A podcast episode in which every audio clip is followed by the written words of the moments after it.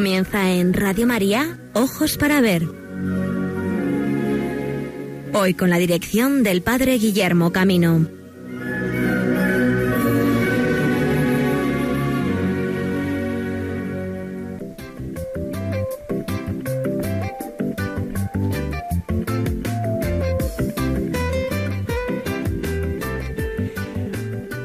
Días amigos y amigas de Radio María, bienvenidos a esta nueva edición de Ojos para Ver. Bienvenidos a este programa que hoy comienza con sabor andaluz e italiano porque nos vamos a trasladar a la ciudad de Osuna para conocer dos obras singulares, el Monasterio de la Encarnación de las Madres Mercedarias y la exposición que la colegiata de Osuna hasta el próximo día 15 de octubre todavía nos presentará la figura del mecenazgo de dos de las duquesas consortes de Osuna en esta ciudad.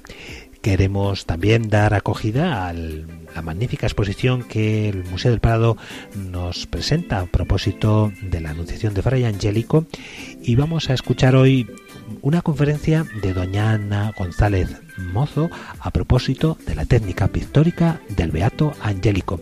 Así que bienvenidos todos y vamos hasta Osuna.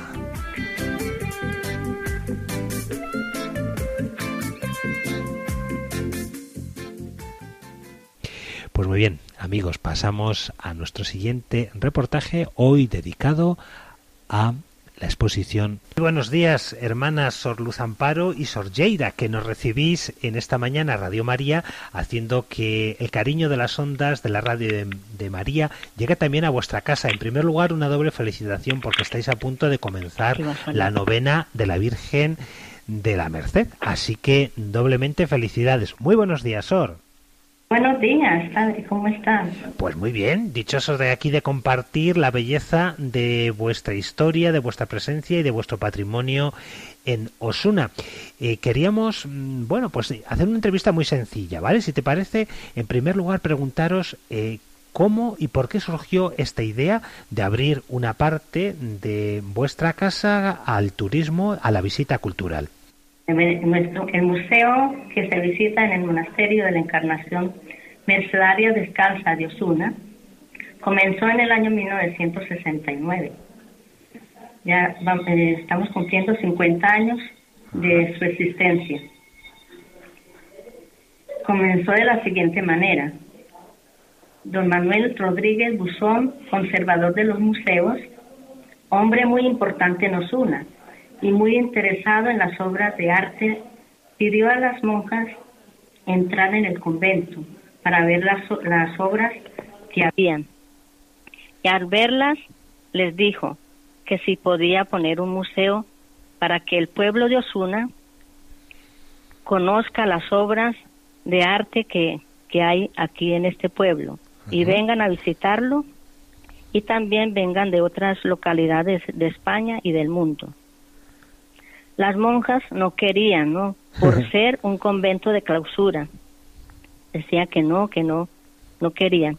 Sí, no era tan común en los años 69, efectivamente, sí. el que una parte de la clausura temporalmente a lo largo de la jornada cumpliera esta función.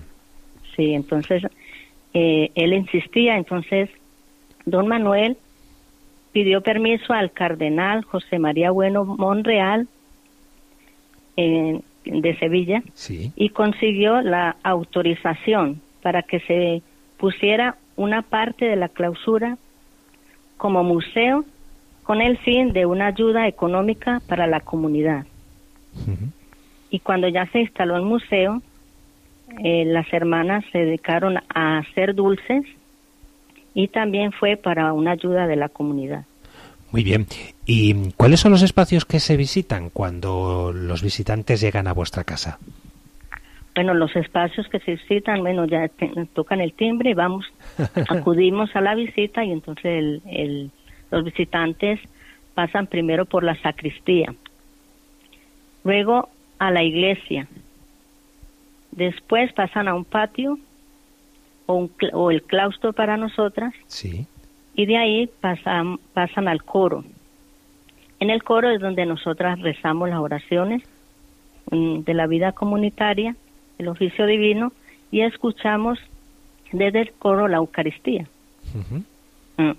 Luego pasamos a una sala que hay en la parte de abajo del claustro y luego subimos por una escalera muy bonita que tiene también azulejos y en la parte superior del claustro hay dos saletas también que se visitan y en la última saleta están una colección de niños que le llamamos eh, la saleta de la guardería de los niños y a los turistas les causa mucha mucha emoción y alegría.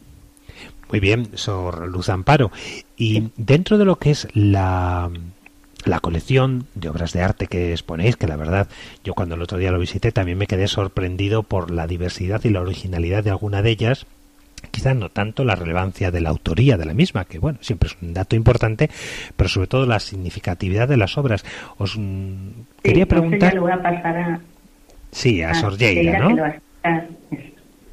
Buenas, Sorgeira. Le estaba preguntando a la hermana Luz Amparo que de las obras que se visitan de vuestro patrimonio, ¿cuál te parece que puede ser alguna como de lo más significativo, ya sea por su valor artístico o quizá por lo anecdótico, ¿no? Me imagino que, que no vas a dejar de comentarnos eh, los la azulejería del claustro tan original en un ámbito eclesiástico monacal como es el vuestro, tener esos temas representados llaman bastante la atención. Lo preguntan mucho los turistas, dicen, ¿por azulejos, unos dibujos tan, tan como paganos en un sitio tan de clausura, tan monacal? Porque ¿qué está representado en esa azulejería que rodea a modo de zócalo todo el claustro? Esta azulejería se puso en el siglo XVIII seguramente sería en, esa época, les digo yo a los turistas, el boom. Pero una explicación que damos nosotras es, eh, si el padre se fijó, hay unos azulejos que representan a la comunidad. Sí. Entonces ahí les digo, eh, en, nosotras entramos por una llamada que el Señor nos hace. Eh, respondemos a esa llamada, no es que estemos aquí porque hayamos huido del mundo o de la soltería o de los sufrimientos que hay afuera, sino porque el Señor nos ha hecho una llamada. Respondemos a esa llamada y nos traemos en nuestro corazón lo que representarían todos los azulejos, las actividades del, del mundo, del ser humano. Todas las actividades las ponemos en, en el corazón del Señor para que Él nos eche una mano a todos.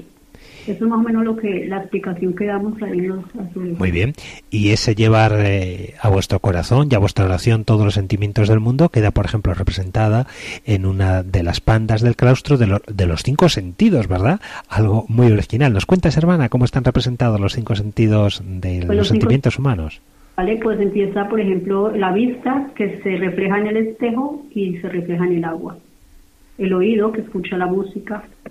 El olfato, oliendo las flores, el gusto representa comiendo, bebiendo, y el tacto tocando animales, tocando piel, tocando una danza.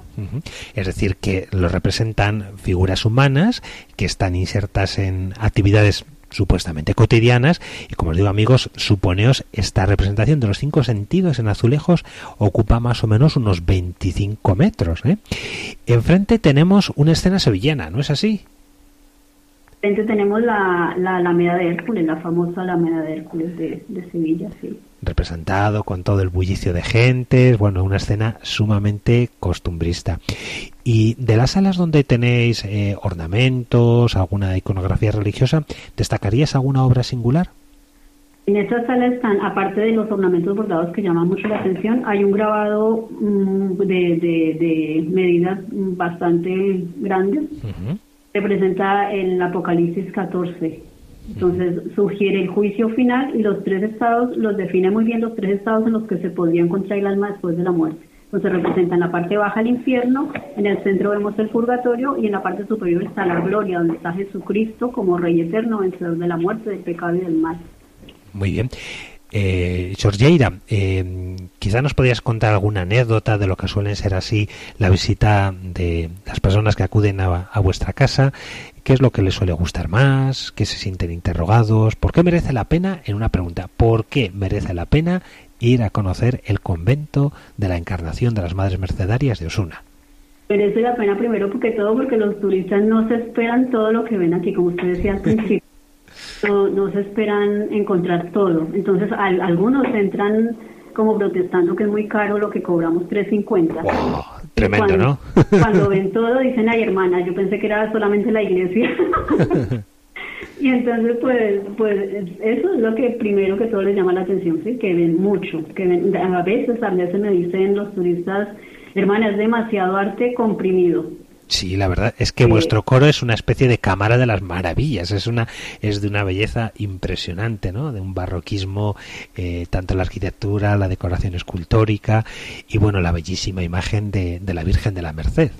Sí, que también la tenemos sedente en la iglesia, que es preciosa, que tiene la única que tiene autoridad dentro del recorrido. Hay solamente dos obras con autoridad. Está esta Virgen que es de, de un malagueño, de, de Fernando Ortiz y luego hay una soledad en otra sala de, Francisco Meneses. Muy bien.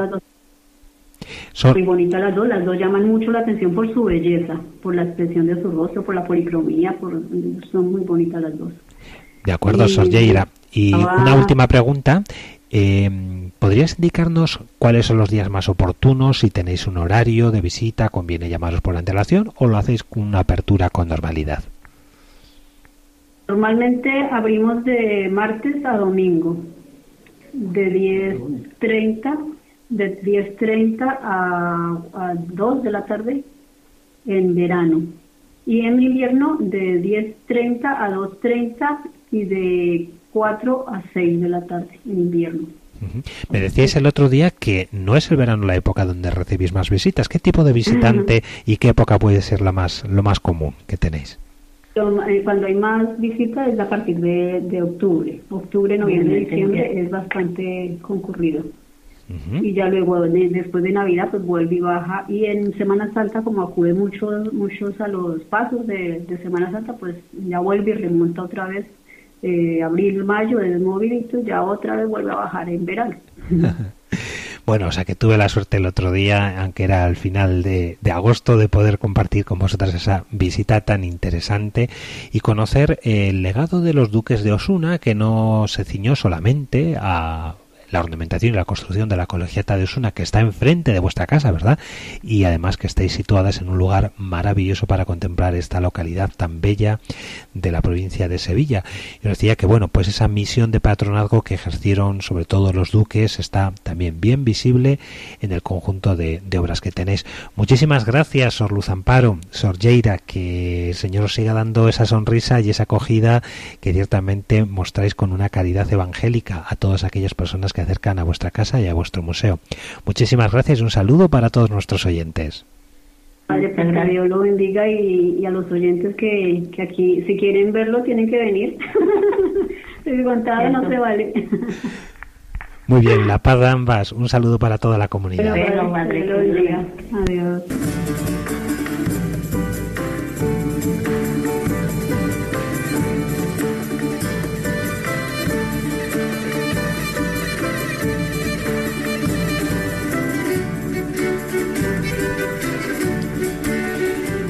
Esta melodía, esta gallarda napolitana, podemos empatizar con los sentimientos que nos transmite la exposición que enfrente a la Casa de las Madres Mercedarias, el convento de la Encarnación, podemos recorrer en una de las naves de la colegiata de Osuna.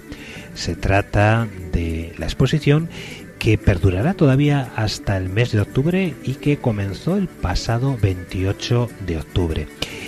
En esta exposición se quiere mostrar no solamente la obra de Rivera, que con frecuencia eh, ha sido valorada y que guarda como fondos de la sacristía de la colegiata de Osuna o de la capilla donde se encuentra el Cristo de la Expiación, sino rendir sobre todo homenaje al protagonismo que tuvieron dos mujeres, Catalina Enrique de Rivera e Enrique Isabel de Sandoval, tercera y cuartas duquesa de Osuna, respectivamente, quienes desempeñaron un papel fundamental en el ámbito del coleccionismo, del patronazgo y del mecenazgo artístico en la Edad Moderna, y a quienes debemos la presencia de las obras que de Rivera nos llegaron desde Nápoles a lo largo del siglo XVII. Estas dos mujeres actuaron como auténticas promotoras artísticas, utilizando su capacidad de decisión tanto para realizar distintos encargos que permitieron sus gustos y devociones y que dejaron como legado singular en la Colegiata de Osuna y en el Monasterio de las Madres Mercedarias, dos mujeres adelantadas a su tiempo, matriarcas, valerosas, cultas y mecenas, a las que esta exposición, que como digo se desarrolla de un modo muy sencillo en la nave de la epístola de la colegiata de Osuna. Allí, en una arquitectura efímera, se han recreado dos ámbitos donde se presenta, en primer lugar, cuáles eran las corrientes estilísticas principales que se daban en la ciudad de Nápoles durante la regencia del virreinato de los en el primer ámbito se reflejan de un modo especial el barroco iluminista y el barroco tenebrista que había llegado a la ciudad de mano de Caravaggio. Y en, la segundo, en el segundo ámbito, en la segunda sala, se presentan los cuatro, los cinco lienzos, perdón, los cinco lienzos que custodia la colegiata. El Cristo de la Expiación en el centro, contrapuesto con la imagen de San Pedro, el martirio de San Bartolomé y los dos santos de la primera iglesia, San Sebastián en su martirio y la figura de San Jerónimo en el desierto. Es una excelente ocasión para acercarnos a esta villa ducal y conocer de un modo singular tanto el monasterio como la colegiata, que sin duda es una de las visitas más interesantes que custodia el patrimonio de Andalucía. Y nos sirve esta tarantela napolitana para acercarnos a nuestro siguiente reportaje. Hoy vamos a ofreceros una conferencia a propósito de la técnica de el Beato Angélico, con motivo de la exposición que se desarrolla en el Museo del Prado. Vamos a conocer de modo singular cómo la técnica utilizada por este artista y no solamente su composición o su figuración nos hablan de ese sentido tan profundo que tenía el Beato Angélico al componer sus escenas.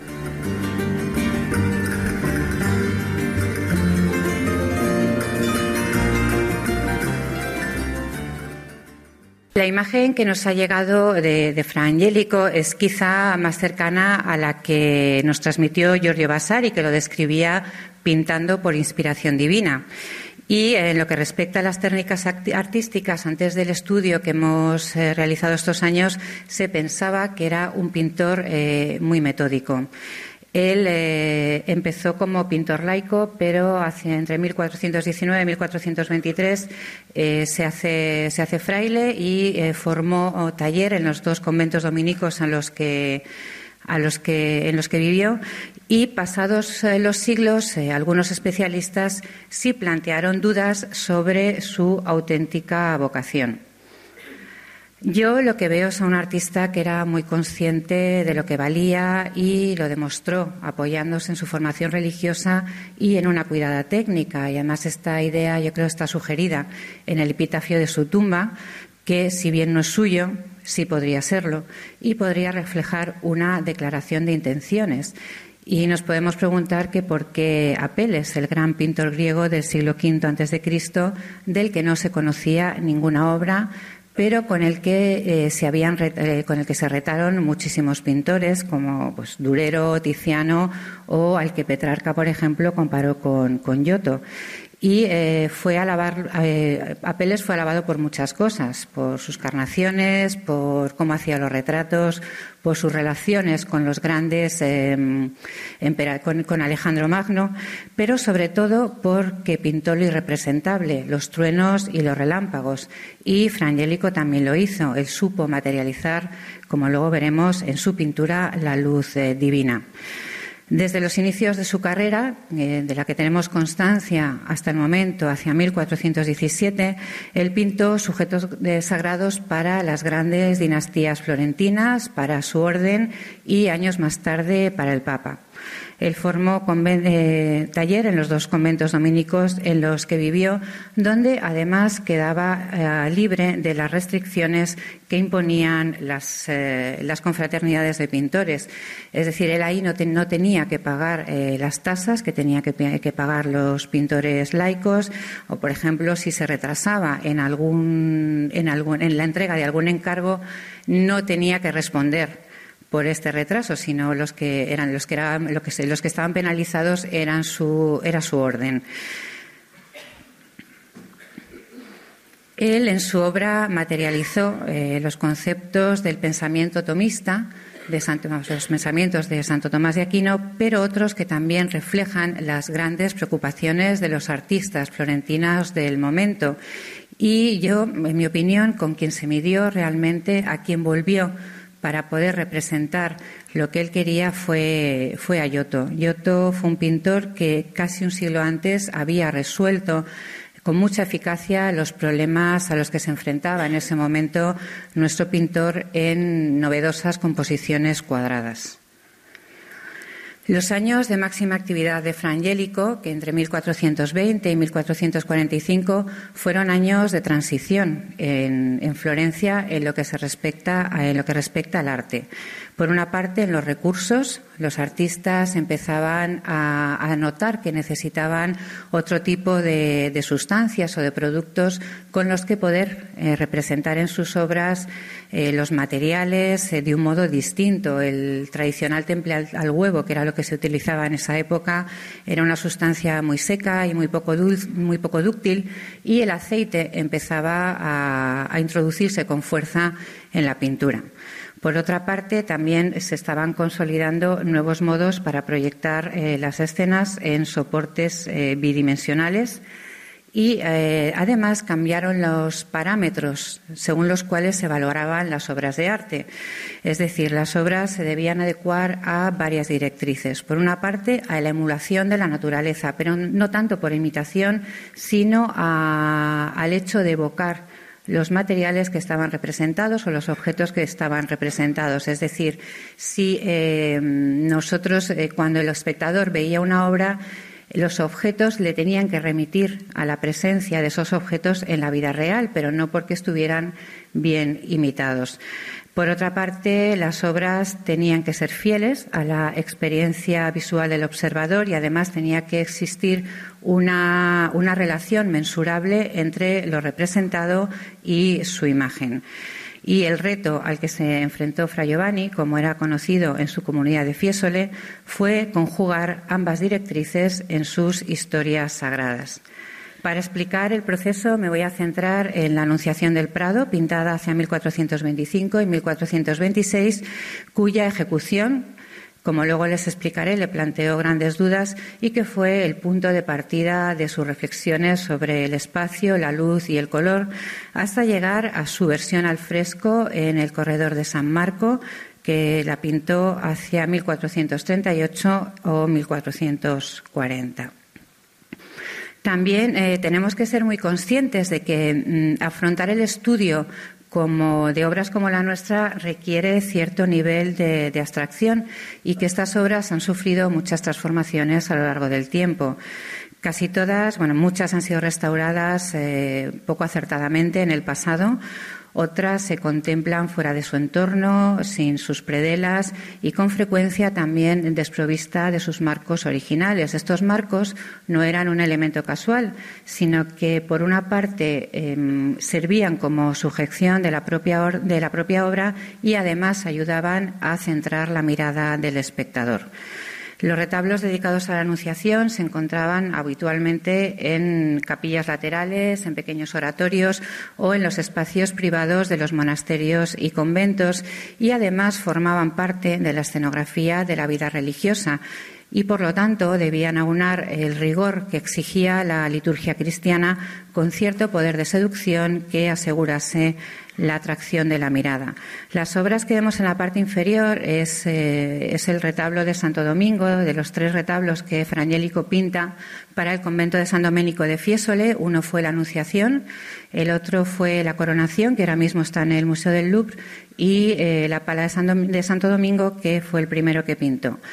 Eh, a la derecha ven la reconstrucción que hemos hecho de cómo pudo ser el marco original, un marco mm, gótico de pináculos que en 1501 Lorenzo de Credi transforma en una pala cuadrata. No solo transforma el marco y elimina algunos de, eh, de los elementos Em, pictóricos que había en las columnas o en la predela, sino que además repintó también todo, todo el fondo. En parte de la, predela y parte de los elementos se pueden ver ahora en la exposición porque acabaron en colecciones, en, distintas colecciones. El retablo de la Anunciación del Museo del Prado se sitúa en un momento crucial de las reflexiones de Frangélico sobre la pintura y eh, de cómo representar las escenas sagradas. Y como iremos viendo, fue, fue un experimento. El tema se prestaba además a investigar con la perspectiva lineal, que era muy difícil de conciliar con el requerimiento de la imitación de la naturaleza y, a su vez, eh, las normas para representar los temas sacros dejaban muy poco espacio al mundo natural. Lo que voy a intentar explicar es qué estrategias desarrolló Fra Giovanni para aunar y abarcar ambos, eh, ambos objetivos. Por una parte, como ya les he comentado, la, Orden de los Dominicos era la más intelectual de su época. Él fue acogido en el convento de, Santo de, de Fiesole entre 1419 y 1423 y tuvo una sólida formación religiosa y además participó en la política cultural de su orden. Era un hombre muy instruido y no, vivía al margen del efervescente ambiente artístico florentino de aquellos años. La orden dominica era guardiana del pensamiento de Santo Tomás y en muchas de las obras de, Frangélico podemos ver eh, reflejadas algunas de las máximas de tomistas sobre el arte y sobre la estética, como la perfección, la proporción, la luminosidad y la diversión eh, moderada. Santo Tomás abogaba por la experiencia, por los sentidos como medio de llegar a Dios y como método de conocimiento y no tanto a través y no tanto y no hacerlo tanto a través de complicadas disquisiciones eh, filosóficas. Mm, esta idea eh, fue retomada por Antonino Pierocci, que fue el, el prior de Santo Domingo. De hecho, el priorato se lo ofrecieron a Frangélico, pero él lo rechazó y propuso a, su amigo Antonino Pierocci para que lo aceptara. Yo siempre he pensado que lo hizo porque siendo prior no podía dedicar tantas horas a pintar. Em, además, Antonino había sido oh, tutor suyo en el noviciado de Cortona y era un hombre que estaba muy, eh, muy interesado en los, en los asuntos de óptica. En 1450 escribió una suma teológica en la que dedicó varias páginas a los artistas y a los estados, eh, al estado de los debates en ese momento de, las cuestiones de óptica. Y nosotros pensamos que las reflexiones de Pierocci podrían estar inspiradas en la pintura de, Fra Giovanni y de, los, de las conversaciones que eh, con toda seguridad tuvieron tanto en el noviciado de Cortona como en el convento de Santo Domingo. También, eh, también debemos considerar cuando observamos sus obras qué es lo que veía eh, Fra Giovanni en Florencia. Yo le voy a llamar muchas veces Fra Giovanni porque él nunca hubiera respondido al nombre de Fra Angelico. Es un nombre que se le puso mucho después por asociación con Santo Tomás, que era el doctor eh, Angélico, y mm, pues Fra Giovanni se convirtió en el pintor Angélico. Bueno, pues él eh, vivía en Florencia, no vivía aislado en el convento, y eh, en sus paseos se pudo inspirar y eso yo creo que lo, vemos muy eh, es muy evidente en las predelas de, sus obras no tanto en las escenas centrales como sí en estas pequeñas escenas que las acompañan y que están situadas en la parte inferior una de las cosas que nos ha llamado mucho la atención es el aspecto teatral que tienen algunas de sus pinturas. Y eh, algunas de estas escenas de las predelas parecen eh, convincentes escenografías. El otro día hablábamos con Alfredo Sanzol y él eh, pues compartía con nosotros esta idea de que estas escenas parecen estar reproduciendo pequeñas, pequeños dramas que se representaban en ese momento en, en la ciudad y además él no se no se preocupa en ocultarlo. Él nos comentaba, por ejemplo, en, esta obra, en la, en la dormición de la Virgen, que pertenece a la predela de nuestra Anunciación, como la montaña que hay detrás pues parece una tela sujeta con dos palos a través de la cual sale un arbolito por un agujero. O sea, una persona, un pintor que, que sabe representar un paisaje como el que hace en nuestra anunciación sabe hacer una, una, montaña. Lo que pasa es que en este caso a él no le interesa hacer una montaña, sino lo que en Florencia se estaba construyendo a modo de montaña. Los dominicos y el famoso predicador de la orden, eh, Girolamo Savonarola, eran muy favorables a utilizar el teatro y el drama para la educación cristiana del pueblo y además sostenían económicamente a hermandades que eran las encargadas de representarlas. También los Medici apoyaban el teatro y sostenían estas confraternidades como un método de mantener el control de la sociedad de su tiempo. A principios del siglo XIV, en Florencia, se desarrolló un género popular de teatro que se llamaban eh, sacras representaciones, que eran escenificaciones de carácter didáctico y lúdico de los eh, acontecimientos evangélicos que los sacerdotes cantaban durante el servicio religioso de las iglesias. Primero se empezaron a representar en las iglesias, pero al final se fueron sofisticando de tal manera que tuvieron que salir a las plazas de la ciudad para seguir con la representación. Pues ya empezaban a contar con un, eh, con un atrecho muy, muy copioso, muchos, eh, muchos eh, actores y tuvieron que, que representarse en el exterior y además tenían lugar en modestas construcciones que figuraban interiores y exteriores como las que podemos ver en muchas de las obras de Fra Angelico. El carácter visual del teatro, además, convenía mucho a la cultura de la perspectiva que se estaba poniendo a punto en aquellos años, que no era otra cosa que dar a ver o ver a través de una ventana. Y a través y a principios, desde principios del siglo XV, teatro y perspectiva se complementaron. En el siglo XV estas eh, escenificaciones modestas que tenían lugar en, la, ciudad se fueron complicando y derivaron en exhibiciones de ingenios y en grandes maquinarias que se instalaban en las naves de las iglesias en las que se implicaban las corporaciones de artesanos y de artistas, pero eran tan complicadas que tuvieron que pedir ayuda a ingenieros de la ciudad y uno de ellos fue Brunelleschi.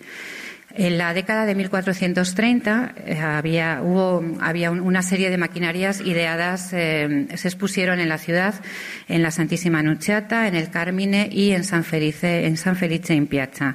Las dos más eh, importantes fueron la de la Asunción del Señor y otra fue la de la Anunciación.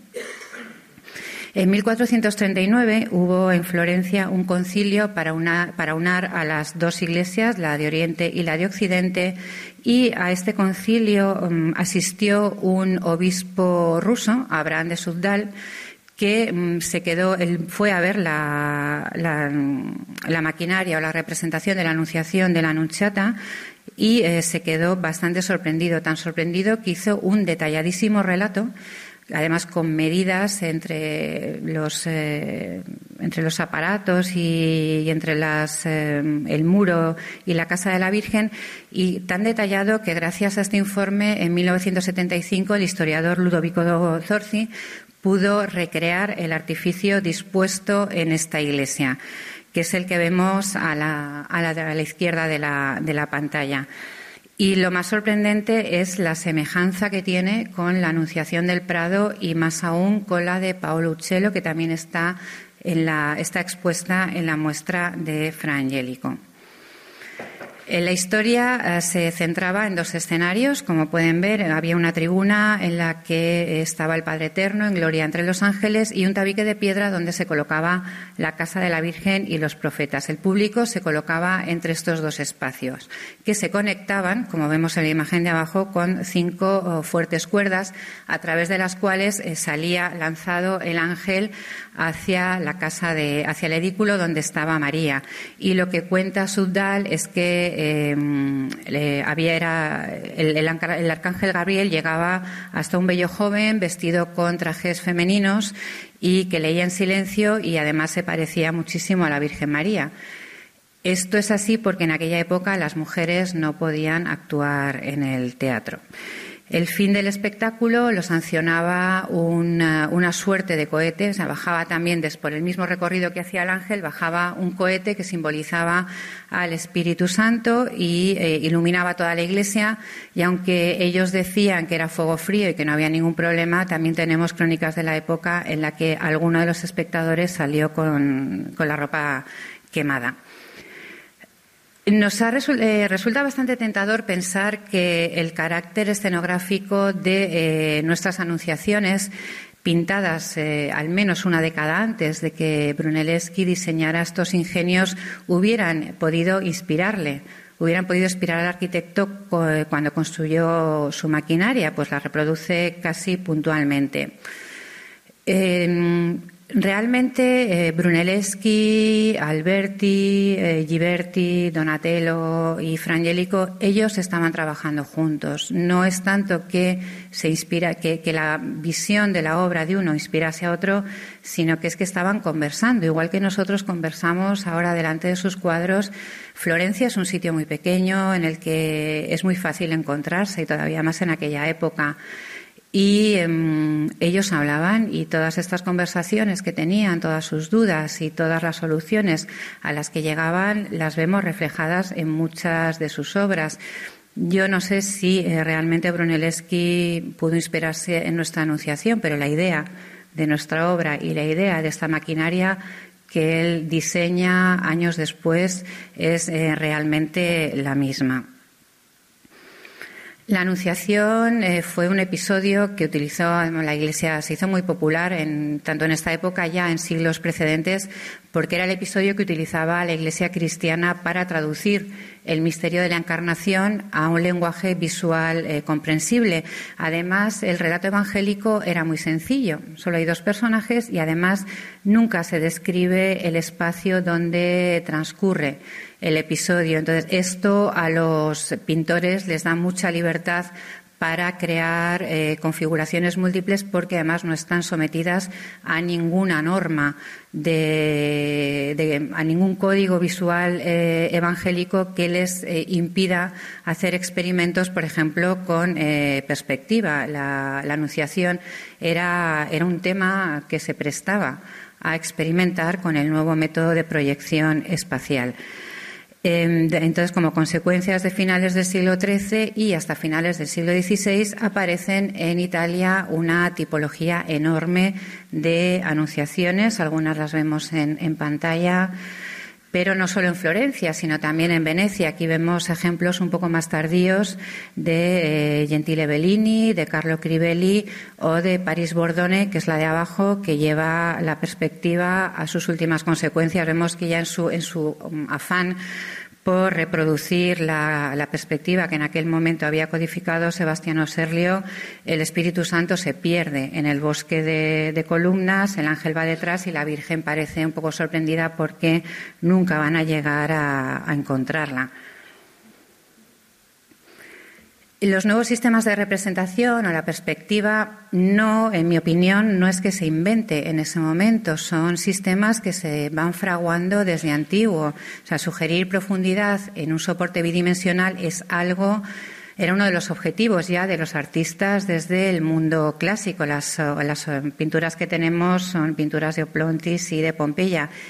Los pintores florentinos nunca pudieron conocer estas pinturas porque se descubren en el siglo XVIII, pero sí se transmiten a través de los tratados, se transmite a través de Aristóteles, de Alacén, de Santo Tomás y mm, entre los ellos eh, entre los medios que descubren o que están ensayando para eh, representar esa profundidad y que además el espectador se lo crea porque no se trata de representar una profundidad irreal estaban pues la adecuada disposición de los elementos de la escena y además em, representar eh, las distancias de una manera ficticia, las distancias entre ellos y que además nosotros las percibiéramos como correctas. En este momento, hacia 1435, aparece León Battista Alberti en escena, que él eh, escribe tres libros para los, eh, para los artistas. El primero que escribe justo en el 35 es el de Pictura y en él, en su introducción, dice que los contemporáneos de Frangélico, pues es decir, Donatello, Ghiberti, Brunelleschi, no habían tenido ningún modelo anterior, o sea, ningún pintor o ningún arquitecto eh, anterior al que mirar o al que tomar como referencia. Pero lo cierto es que tanto Duccio como Simone Martini, Tadeo Gadi y sobre todo Giotto ya les habían allanado el camino eh, para representar hacia las nuevas estrategias para renovar la pintura. y sobre todo se habían planteado esta cuestión, o sea, cómo diseñar un espacio verosímil. Aquí vemos una imagen de la capilla Scrovegni de Giotto, donde en dos de sus escenas ya está eh, simulando la, mm, como la continuidad entre el espacio de la pintura y el nuestro, de manera que sí crea dos, eh, como dos cubículos muy, muy reales. Eh, es verdad que las nuevas técnicas de proyección y la perspectiva, cuya ah, invención se atribuye a Brunelleschi, yo prefiero decir que él la puso a punto o descubrió cómo se podía utilizar, ayudaron a los artistas del Renacimiento, pero el sistema, si se utilizaba de una manera muy rigurosa, en pintura no era especialmente práctico. Y tras estudiar las escenas en papel o en el soporte, una vez planificada la distribución del espacio, ellos tenían que terminar de encajar las composiciones a ojo. El problema era que la perspectiva la habían definido filósofos y arquitectos y lo que ellos habían definido era un espacio abstracto y homogéneo que no tenía en cuenta las condiciones naturales de la visión y no consideraron que para que una pintura sea convincente y tiene que engañar a la mente del espectador y la ilusión óptica no depende de las matemáticas porque es ilusión. Entonces, el máximo nivel de verosimilitud de una pintura depende, como antes les decía, de su capacidad para evocar el objeto representado. El estudio de la Anunciación nos ha indicado que, aunque utilizó una cuidada y sencilla perspectiva eh, lineal, su objetivo no fue eh, que, esta, que esta construcción quedara en evidencia, sino hacer de un modo muy atractivo el lugar que habitaba por la Virgen y donde aparecía el ángel Gabriel, y además intentar que su arquitectura no se impusiera al relato. Y es muy significativo, si nos fijamos en las obras o en las anunciaciones de gran formato de Frangélico, que la mayoría de las líneas de fuga están interrumpidas por algún elemento. Y este tema, sobre este tema luego volveré. Si nos centramos en la representación, en la Anunciación hay dos espacios muy bien diferenciados en los que se desarrollan dos relatos muy alejados en el tiempo. Hay un espacio real, el jardín, donde confluyen la historia sagrada y la historia natural, y otro conceptual, la logia de la Virgen, donde tiene lugar el momento de la encarnación. Si bien, como luego veremos, esto no era lo que, lo que Fra había planteado en un primer momento. La brevedad del acontecimiento y que los personajes se limitasen en un principio a dos le permitieron a Frangelico concentrarse en una serie de cuestiones muy concretas. Por una parte, en la interacción de los dos personajes principales y su integración en la arquitectura, cómo representar la luz divina y cómo interfería esta con la luz real y además en, eh, en, la historia natural, en el jardín, con una reproducción eh, muy detallada de especies botánicas. Frangélico, cuando aborda la construcción o la, ejecución de nuestra, de nuestra anunciación, se, enfrenta a diversos problemas y además eh, fue muy valiente al afrontar el reto de conjugar todas las innovaciones que les he estado comentando con un relato muy tradicional. Por una parte, el formato de la Anunciación era novedoso. Las dimensiones de la tabla central más la predela responden al, primer ejemplo de pala cuadrata del 480, es decir, una pala cuadrada eh, que define Brunelleschi. Él estaba muy enfadado porque decía que los retablos de pináculos góticos estropeaban las arquitecturas que él estaba diseñando en Florencia y eh, diseña este tipo de, de composición cuadrada. Frangélico es el primero que la utiliza y él debe tener este concepto en la cabeza cuando diseña la composición. Antes, eh, cuando nosotros iniciamos el estudio, lo primero que intentamos fue detectar los trazados subyacentes para identificar y definir cuáles podían haber sido las etapas de ejecución de la obra que nosotros inicialmente pensábamos que había sido muy canónico y muy ordenado. Para ello eh, recurrimos a técnicas muy diferentes, a la reflectografía infrarroja, a la fluorescencia ultravioleta y a la radiografía o al examen ocular con el apoyo del microscopio. El dibujo subyacente de la Anunciación del Prado es uno de los más complejos eh, de los descubiertos hasta el momento en una obra del dominico. Y además somos conscientes de que parte de él todavía permanece oculta. No la hemos podido revelar con los métodos que utilizamos actualmente y por ello los documentos deben analizarse con mucha cautela. Como ven, la radiografía es muy confusa. Y mm, eh, nosotros esperábamos encontrar pues, un, dibujo que remitiera a un pintor sistemático y ordenado y lo que, nos, lo que nos encontramos fue una interesante y muy poco metódica diversidad de procedimientos gráficos. Además, eh, no utiliza el mismo sistema de dibujo en toda la obra e incluso dentro de una misma figura utiliza distintas técnicas de dibujo, tanto materiales eh, secos, incisiones, medios carbonosos, pincel. También vemos que utiliza pigmentos a base de, tierras con diferentes tonos rojizos, quizá también punta de plata o punta ferrogálica. Esto además es una constante en toda su obra. Ahora que hemos empezado a trabajar con otros especialistas, empezamos a ver que muchos de sus cuadros actúa de la misma manera. Las sombras en la obra, lo que vemos en pantalla es una reflectografía infrarroja, están bosquejadas con aguadas oscuras de tonalidades pardas y grisáceas y además estas aguadas las utiliza también para borrar o enmascarar elementos que va descartando durante el proceso de ejecución. Hay dibujo también que él deja visible en la superficie y es una, una táctica que también utiliza en los frescos de San Marco. En los frescos el, dibujo es muy similar al de esta obra. Por ejemplo, en el, en, en el dibujo de, en el traje de María vemos los pliegues hechos con tinta ferrogálica, se ponen, eh, muy, se ponen en evidencia además con, la fluorescencia ultravioleta y además es una decisión premeditada. Él ya lo deja así desde el principio para no tener que volver a dibujarlos y los cubre con una ligera aguada de laca roja. En la superficie vemos también muchas incisiones eh, muy profundas que corresponden a una primera composición.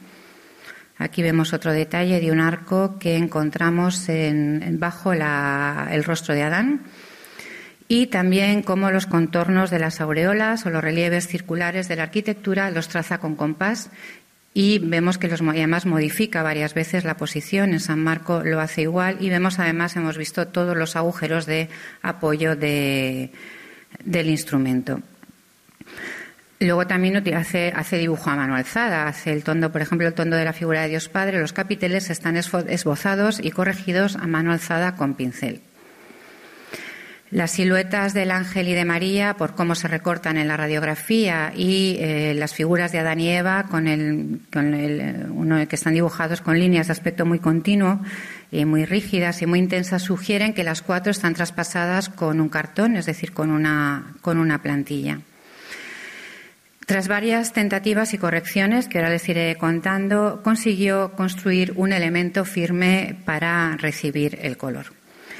Pues bien, eh, Vasari nos decía que Frangelico nunca retocaba sus pinturas porque era, había pintado por inspiración divina y las dejaba tal cual las había terminado. Bueno, pues en eh, la Anunciación del Prado transformó al menos tres veces algunas partes de la escena e incluso cuando ya había comenzado a pintar.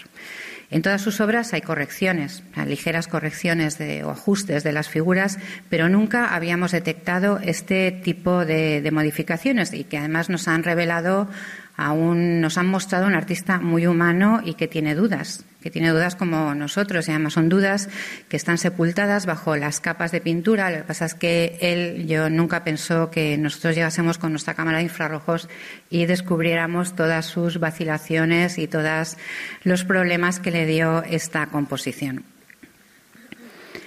En la pantalla vemos un gráfico de, eh, de las partes que hemos podido discernir. Lo que pasa es que hay tantos métodos de dibujo y hay tal superposición de capas de pintura que ha sido muy difícil tanto establecer las etapas de, ejecución como los, eh, la, secuencia de las transformaciones. Hasta donde nosotros hemos podido llegar, hemos planteado una hipótesis que somos conscientes de que con nuevas técnicas que nos aporten nuevos datos podamos llegar a, modificarla. Pero, en primer lugar, él eh, habría diseñado eh, la logia, un conjunto arquitectónico, la logia que ocupaba todo el espacio. Y a la izquierda había un muro con dos arcos o una entrada eh, que terminaba en, un arco rebajado y unos bloques cuadrangulares, que es lo que vemos en azul aquí en la imagen. En el diseño de la, de la, Casa de la Virgen hemos detectado algunas líneas constructivas que responderían al proyecto de distribución de la escena y que además podía haber eh, tenido dibujado en papel. Trazadas las líneas básicas del, del edículo, introdujo las figuras principales con plantilla, como antes les contaba, y comenzó a pintar. Por alguna razón, cuando comienza a pintar, de hecho, el muro que vemos eh, en azul y, los arcos están pintados, eh, decide eh, cambiar, quitar esta estructura arquitectónica y, e introducir un paisaje, no, no, el jardín que vemos ahora, sino un paisaje del que hemos detectado algunos elementos y cuando ya ha comenzado a trabajar en el paisaje, o al menos ha distribuido las luces y las sombras, lo sustituye por el jardín con la expulsión del paraíso. Analizando el contexto de la creación de la obra, nos hemos aventurado a explicar alguna de las transformaciones. Por una parte, como antes les decía, es la primera vez que Frangélico aborda el tema de la anunciación y el se debate entre la tradición y sus deseos de ensayar un nuevo concepto de espacio y además se, se, enfrentaba a un formato nuevo. Además, es la primera anunciación de la historia de la pintura en la que ya no hay un fondo dorado. Eh, Frangélico abandona eh, la utilización de fondos dorados, es algo que Alberti critica mucho porque mm, dice que bueno pues que es un exceso de mm, materiales eh, ricos y yo creo que lo que él está criticando en cierto modo es que al pintar un fondo dorado los artistas no se enfrentan a representar un espacio como si hace Frangélico de manera muy valiente porque además lo hace lo hace en perspectiva es la primera vez que se hace una perspectiva brunellesquiana en una anunciación y además es la primera vez que se representa a Adán y Eva en este episodio. En cualquier caso, todas las, eh, todas las transformaciones están dirigidas a planificar en un formato inédito un espacio equilibrado, ordenado y sofisticado en el que las figuras tienen todo el protagonismo. Como apuntaba, el área donde ocupa el jardín, primero había diseñado el, muro con una entrada de arcos rebajados y al respecto, a falta de más datos, planteamos la hipótesis de que fuera la entrada al Hortus Conclusus, el jardín de la Virgen, y en este sentido sería similar a formulaciones que hacen poco después eh, Filippo Lippi o Domenico Veneziano o Domenico de Michelino, que era un colaborador de Frangélico. Los bloques geométricos, que, a los que no encontramos una, interpretación muy fácil, podrían pertenecer a un muro bajo que cercase el jardín de la Virgen, que es muy semejante además al que aparece en la anunciación de uno de sus colaboradores, Tanovi Strozzi, que se conserva en National Gallery de Londres. El paisaje por el que sustituye esta estructura arquitectónica Hemos distinguido una montaña al fondo y está, bueno, luego está más salpicado de eh, troncos, de lo que parecen troncos talados, que son, o, rocas que tienen esta forma, que son muy similares a, otras que aparecen en obras de Ghiberti, Donatello, Starnina o Lorenzo Monaco, que fue el pintor con el que empezó a trabajar. La palmera, por ejemplo, pudo formar parte, la que, vemos ahora además en superficie, pudo formar parte de las dos composiciones.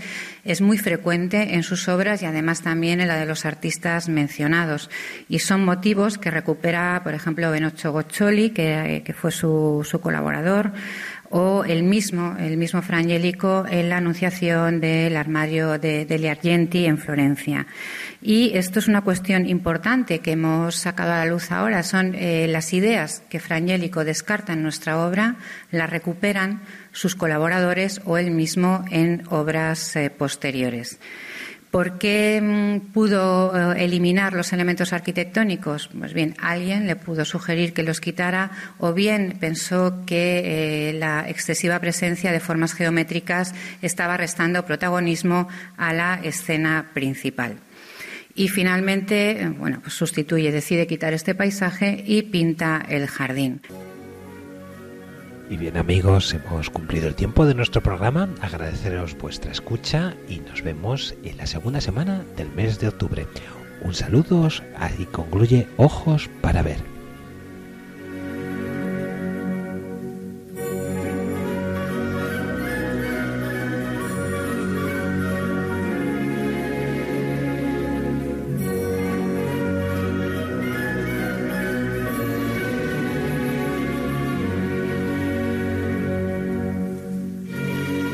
Así finaliza en Radio María Ojos para Ver.